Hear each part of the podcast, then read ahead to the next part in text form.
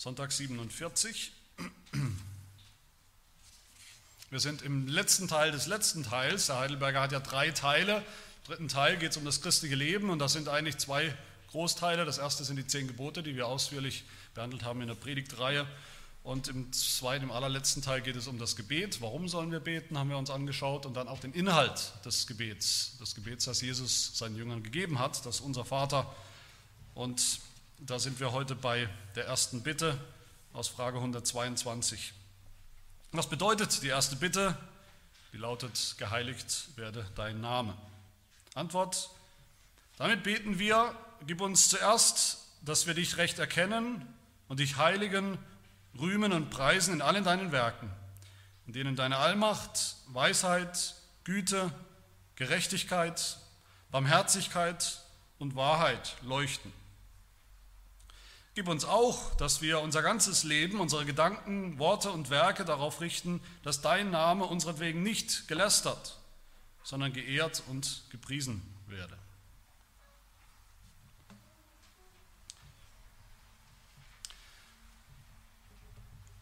Ich denke, das allererste, was einem Menschen auffällt, der diese Fragen des Katechismus, der auch sich das Gebet, um das es ja geht, das Gebet unseres Herrn anschaut, ist, dass das Gebet überhaupt eine, sowas wie eine Struktur hat. Dass Gebete überhaupt eine Struktur haben sollen. Ich denke, das ist was, was wir wieder lernen müssen. Gebete haben oder sollten eine bestimmte Struktur haben. Das heißt nicht, dass sie immer nach Schema F immer gleich aussehen sollen. Das heißt nicht, dass sie immer gleich, gleich lang oder immer ellenlang sein müssen. Das heißt auch nicht, dass ich mich vorher hinsetzen muss und jetzt die einzelnen Elemente aufschreiben und dann äh, inhaltlich auch ausformulieren muss, aber eine gewisse Struktur in unserem Gebet ist nötig, damit unser Gebet nicht gedankenloses Geschwätz und Geplapper wird, damit wir nicht vor Gott treten und zuerst reden und dann vielleicht denken, wenn überhaupt. Keiner von uns würde vor irgendeinen hohen Politiker treten, einen König, wenn es noch einen gäbe. Bei uns, in anderen Ländern gibt es noch welche.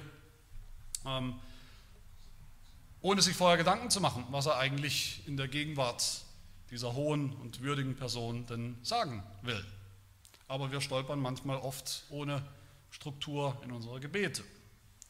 Und die Struktur in diesem Gebet, was Jesus uns gibt, als ein Muster, ein Modell, fängt an mit der Anrede und dann mit der Haltung, mit der richtigen Haltung. Das haben wir uns letztes Mal angeschaut. Gott will als Vater angeredet werden. Das ist die Anrede, die er uns gibt in seinem Wort. Ein Privileg, dass wir Gott als Vater anreden können. Und er will, dass wir diesen Namen anreden in Ehrfurcht und in Zuversicht, so haben wir es letzte Woche gehört. Ehrfurcht und Zuversicht. Und heute geht es los mit der ersten Bitte. Nach der, nach der klassischen Zählung finden wir sechs Bitten in, unserem, in diesem Gebet, in unser Vater. Manche sagen sieben, weil sie die letzte noch aufteilen, aber das ist, eigentlich sind es nur sechs. Und in den ersten drei Bitten, wenn wir die uns mal vor Augen führen, da kommt eigentlich, zumindest oberflächlich betrachtet, mal der Mensch überhaupt nicht vor. Da kommen wir eigentlich nicht vor. Da beten wir um Gottes Ehre, sein Name werde geheiligt, sein Reich komme, sein Wille geschehe. Es geht um Gott. Das sind die drei Bitten. Und die bauen aufeinander auf. Da gibt es einen Zusammenhang bei diesen drei Bitten. Da, wo der Name Gottes, die Person Gottes geehrt wird, wie es ihm gebührt, da ist er präsent, da kommt das Reich Gottes. Und da, wo das Reich Gottes kommt, da geschieht auch Gottes Wille, da wird auch Gottes Wille getan, je länger, je mehr. Noch unvollkommen in diesem Leben, aber doch beginnen Menschen nach dem Willen Gottes zu leben. Erst in, den, in, den, in dem zweiten Dreierpack, also den, den Bitten 4 bis 6, da geht es dann konkret, konkret her um unsere, direkten menschlichen Bedürfnisse. Und das ist schon mal eine wichtige Feststellung, die wir uns immer wieder vor Augen führen müssen. Das ist eine wichtige Ordnung der Prioritäten. Es geht zuerst um Gott und seine Ehre und dann geht es um uns, um unsere Bedürfnisse. Und vielleicht erinnert euch, den einen oder anderen von euch, diese Struktur auch an etwas anderes. Ich habe es schon gesagt, womit wir uns auch beschäftigt haben, nämlich die zehn Gebote. Interessant, wenn man das mal nebeneinander legt und vergleicht, die zehn Gebote und das Unser Vater. Beide beginnen mit einer ganz wichtigen Anrede, einem Vorwort, mit wem haben wir es eigentlich zu tun, wo sich Gott vorstellt mit seinem Namen, beide, zehn Gebote und das unser Vater. Bei beiden ist es so, wie ich gerade gesagt habe, im ersten Teil geht es um Gott direkt, unmittelbar und im zweiten Teil geht es eher um uns und unsere Mitmenschen, den Menschen. Beide finden wir im dritten Teil unseres Katechismus, die zehn Gebote und das Unser Vater. Das heißt, beide sind ein Ausdruck von, worum geht es im dritten Teil? Von Dankbarkeit. Die zehn Gebote sind ein Ausdruck unserer Dankbarkeit für das Heil, das wir haben, dass wir jetzt anfangen, so zu leben, wie es Gott will, nach seinem Willen. Und das unser Vater, das Gebet, ganz genauso. Der Katechismus sagt, wenn wir uns erinnern, das Gebet ist die, die, die höchste und wunderbarste Form unserer Dankbarkeit. Und beide, die zehn Gebote und das unser Vater, gehören zu unserer Heiligung, sind notwendig für unsere Heiligung, sind Instrumente, sind Mittel zu unserer Heiligung, zur Veränderung, Tag für Tag, immer wieder neu und immer mehr. Martin Luther wurde mal gefragt, in der damaligen Zeit Reformation, gerade frischer Aufbruch in der Kirche, die Leute wussten nicht mehr, wie sie beten sollen. Sie kannten die katholische Form zu beten, sie kannten den Rosenkranz, sie kannten all diese Dinge, aber wie soll man eigentlich jetzt gut reformatorisch, evangelisch beten? Da war eine Notwendigkeit, das wieder zu lernen. Und Luther wurde von seinem Friseur gefragt, einem Meister Peter, wie man denn eigentlich beten soll. Und er hat sich hingesetzt, einen kleinen, charakteristischen, unterhaltsamen auch Aufsatz geschrieben über das Beten. Das heißt, eine einfältige Weise zu beten für einen guten Freund, nämlich seinen Friseur.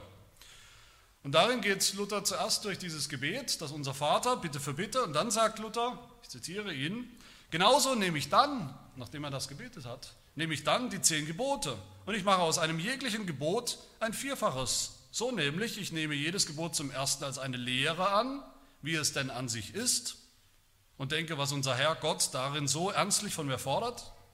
Zum Zweiten mache ich eine Danksagung daraus, aus jedem Gebot. Zum Dritten eine Beichte, weil er erkennt, wie er, wo es ihm mangelt an Gehorsam. Und zum Vierten ein Gebet. Denke, hat Luther etwas oder verschiedene sehr wichtige Dinge erkannt, erkannt, dass wir die zehn Gebote auch beten können, beten sollen, beten sollen, dass Gott uns seinen Geist gibt und seine Kraft, dass wir nach diesen Geboten leben, immer ein bisschen mehr. Luther hat da auch eben diese Zweiteilung erkannt, dass es erst um Gott geht, dann um uns. Ich bin der Herr dein Gott, du sollst keine anderen Götter neben mir haben, du sollst ja kein Bildnis machen von Gott, von diesem Gott. Und dann das dritte Gebot, du sollst den Namen Gottes nicht missbrauchen. Und erst ab dem fünften Gebot, wie wir wissen, geht es um uns unmittelbar, um unseren Nächsten, um unseren Mitmenschen. Und natürlich gibt es da eine ganz enge Verbindung zwischen dem, womit wir uns heute beschäftigen, der ersten Bitte im Unser Vater und diesem dritten Gebot. Geheiligt werde dein Name, heißt die erste Bitte, und das dritte Gebot heißt, du sollst den Namen des Herrn nicht missbrauchen, sondern heiligen. Worum geht es in dieser Bitte und warum ist sie die allererste? unserem Gebet. Wie gesagt, ich will nochmal erinnern, es geht nicht darum, dass wir auswendig immer wortwörtlich diese Bitten und dieses Mustergebet nachbeten müssen. Aber was ist das Prinzip dahinter? Was ist das, worum es geht? Was, warum ist es so wichtig, dass dieses, diese Bitte am Anfang steht? Wenn wir beten, bitten, geheiligt werde dein Name, dann setzt das zunächst mal voraus, dass Gottes Name das schon ist dass Gottes Name schon heilig ist. Der Heidelberger sagt hier, gib uns zuerst, dass wir dich recht erkennen und dich heiligen, rühmen und preisen in allen deinen Werken, denen deine Allmacht, Weisheit, Güte, Gerechtigkeit, Barmherzigkeit und Wahrheit leuchten. Dass wir das Recht erkennen, das ist das Erste, worum wir bitten. Dass wir richtig erkennen, dass wir immer mehr erkennen, das tut man nicht ein für alle Mal, aber dass wir immer mehr, immer tiefer erkennen, wie heilig Gott ist. Das ist eine Tatsache. Gott ist heilig, eine Tatsache, ein Fakt, den wir erkennen, anerkennen müssen. Heiligkeit ist ohne jeden Zweifel die häufigste Eigenschaft Gottes im, in der Bibel, im Alten Testament vor allem. Gott heißt da immer wieder der El Kadosh, der Heilige. Immer wieder wird er beschrieben als der Heilige. Mose begegnet Gott, eine der ersten Begegnungen mit Gott am Berg Horeb, im brennenden Dornbusch einer Flamme, die, die lodert, in diesem Busch lodert, ihn aber nicht verzehrt, verbrennen lässt. Und das Feuer, wissen wir, im Alten Testament steht das Feuer immer wieder für, für das, was läutert und reinigt, heiligt, was alles Schlechte, Böse, Sündhafte verbrennt.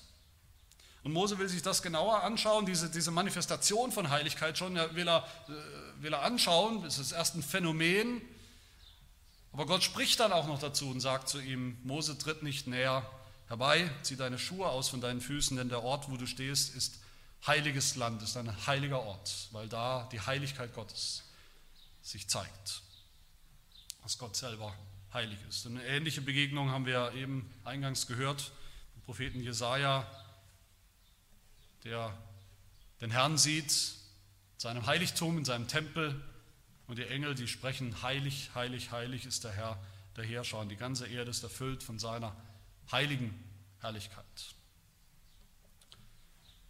Heiligkeit ist die einzige Eigenschaft in der Bibel, die so hymnenartig, hymnisch dreimal hintereinander immer wieder gesagt und gesungen wird. Heilig, heilig, heilig. Im Alten Testament, im Neuen Testament auch. In der Offenbarung, in diesem himmlischen Thronsaal, wo Gott ist, da ist die Rede von, von vier lebendigen Wesen, die anbeten, ähnlich wie beim Propheten Jesaja, und die auch dieses Heilig, Heilig, Heilig singen, in, in alle Ewigkeit singen.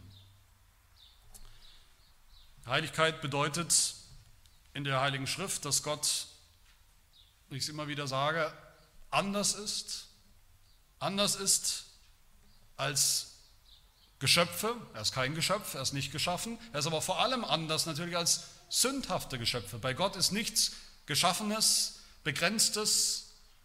Und bei Gott ist vor allem nichts Böses und Sündhaftes und Falsches. So ist Gott anders, ganz anders. Auch wenn alles andere in der, in der Schöpfung, in der Welt, im Universum beeinträchtigt und durchzogen ist von der Sünde, seit dem Sündenfall Gott ist es nicht. Gott steht abseits davon. Er ist heilig. Sein Wesen ist heilig, sein Name ist heilig und sein Name ist sein Wesen, ist seine Person.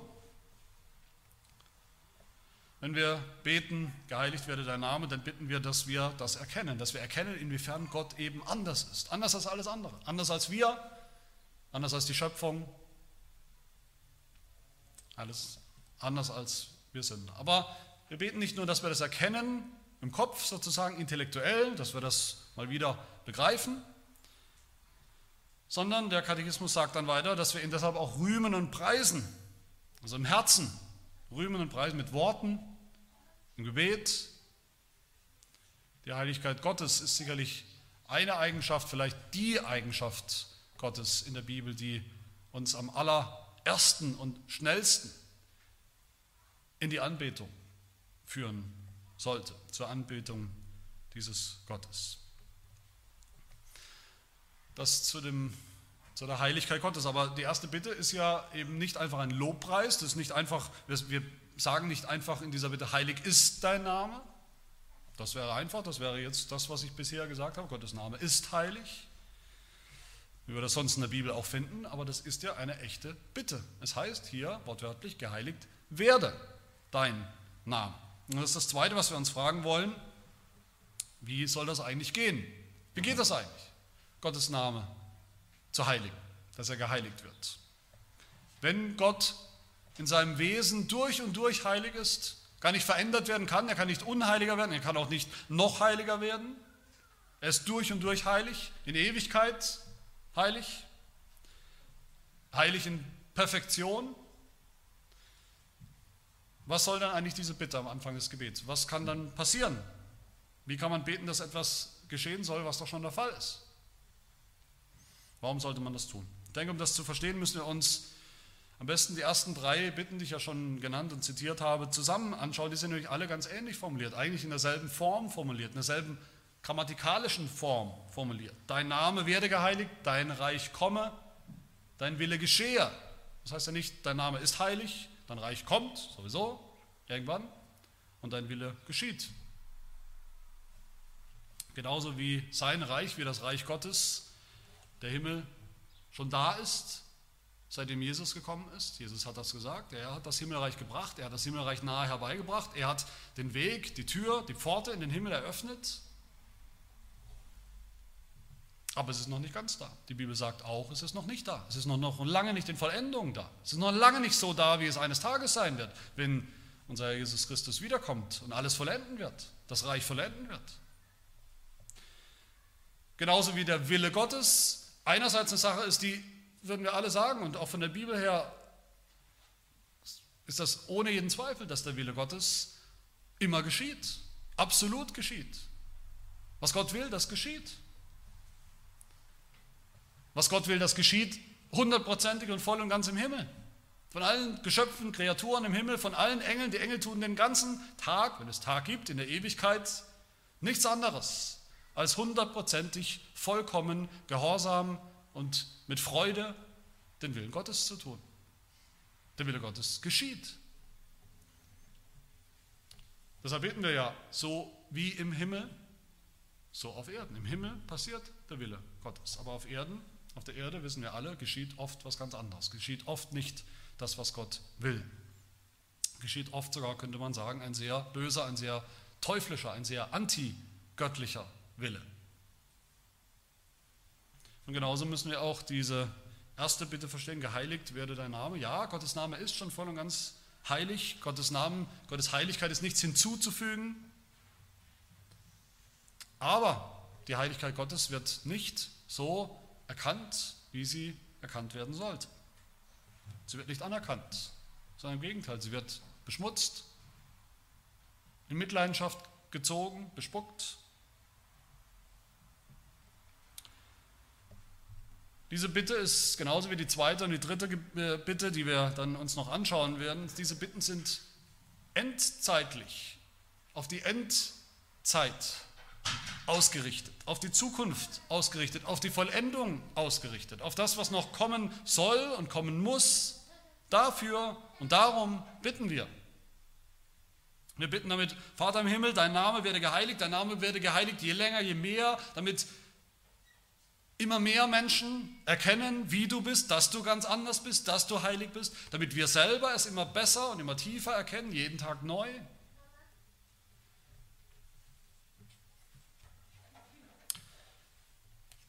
Wir bitten, dass Gott sich uns offenbart damit, wie er wirklich ist, als der Heilige. Aber ich hoffe, wir, wir sehen auch gleich an dieser Stelle, dass niemand diese Bitte beten kann,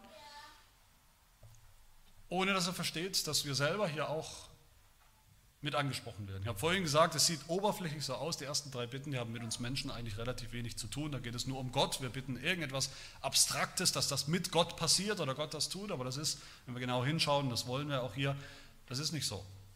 Geheiligt werde dein Name, das ist wie gesagt eng verwandt mit dem dritten Gebot, diese Bitte erfüllt sich nicht von allein, sie erfüllt sich nicht automatisch, sie erfüllt sich nicht ohne unser Handeln, ohne unser Tun. Der Name Gottes wird geheiligt, wo wir ihn richtig erkennen, haben wir schon gehört, wo wir den Namen Gottes, also Gott als Person, ehren und rühmen und preisen, wie der Katechismus sagt. Er wird geheiligt im Gottesdienst, in der Verkündigung seines Wortes, der Verkündigung seiner Eigenschaften, der Verkündigung des Evangeliums, im Singen von seinem Lob, an den Gebeten. Aber der Katechismus geht noch weiter, sagt der Name Gottes wird vor allem auch geheiligt, wenn wir, wenn sein Volk sich heiligt. Das heißt, wenn wir heilig leben. Wir sind das Volk Gottes, wir sind mit seinem Namen genannt. Die Welt identifiziert Gott mit uns und uns mit Gott. Wie der Name Gottes geheiligt wird, das hängt auch zusammen, wie sein Volk heilig lebt.